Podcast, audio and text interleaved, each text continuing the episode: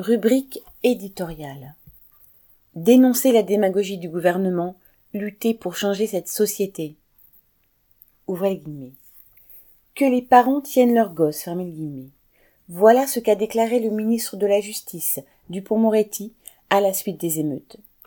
Macron a surenchéri en évoquant une sanction financière contre les familles, reprenant à son compte la démagogie de la droite. Une sorte de tarif minimum dès la première connerie, fermez les guillemets, a-t-il ajouté, affichant le mépris social dont ce représentant des classes privilégiées est coutumier. Et borne d'enfoncer le clou en déclarant que le gouvernement réfléchissait à, ouvrez les guillemets, une amende forfaitaire pour les parents, fermez les guillemets, en cas de délit de leur enfant. Comme si les parents des quartiers populaires ne faisaient pas leur maximum pour leurs enfants. La plupart se saignent pour leur payer des études et sont même parfois forcés de payer des cours privés pour pallier les absences des professeurs. Et à qui la faute si bien des banlieues sont devenues de véritables ghettos où la pauvreté et la précarité conduisent certains jeunes, et parfois même des très jeunes, à tremper dans des trafics en tout genre? À qui la faute si des policiers racistes s'amusent à provoquer tous les jeunes qu'ils croisent? C'est précisément de ces quartiers populaires que partent tôt le matin, bien avant que les enfants soient levés, des cohortes de travailleurs pour aller faire le ménage, conduire les premiers bus ou prendre leur service dans les hôpitaux quand ils ne travaillent pas de nuit.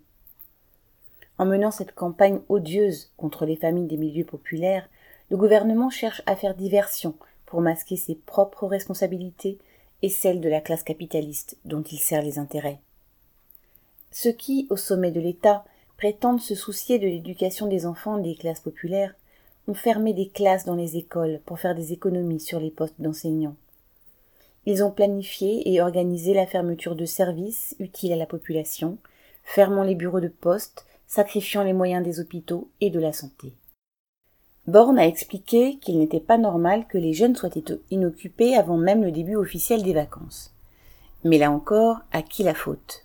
Et qu'y a-t-il d'organisé dans les quartiers pour proposer des activités à la jeunesse la plus défavorisée pendant ces grandes vacances. Pas grand-chose. Cette société est pourrie d'inégalités, fondée sur l'exploitation et une violence sociale permanente. Pour aider une minorité de possédants à s'enrichir toujours plus, pour continuer à verser aux grandes entreprises des milliards de cadeaux, Macron et ses ministres ont privé totalement ou partiellement des dizaines de milliers de travailleurs de leur allocation chômage viennent de voler deux ans de retraite aux salariés, programmant ainsi la réduction de leur pension. Tout l'appareil d'État est dressé à encadrer, réprimer et, au besoin, terroriser les plus pauvres avec sa police gangrénée par le racisme.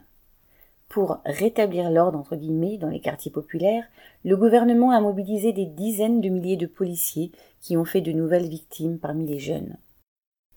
De son côté, la justice s'est déchaînée contre les jeunes arrêtés au moment des émeutes et condamnés en comparution immédiate à des mois de prison ferme pour avoir tiré des mortiers d'artifice, mais aussi pour avoir volé des jeans, des baskets ou de la nourriture dans des supermarchés.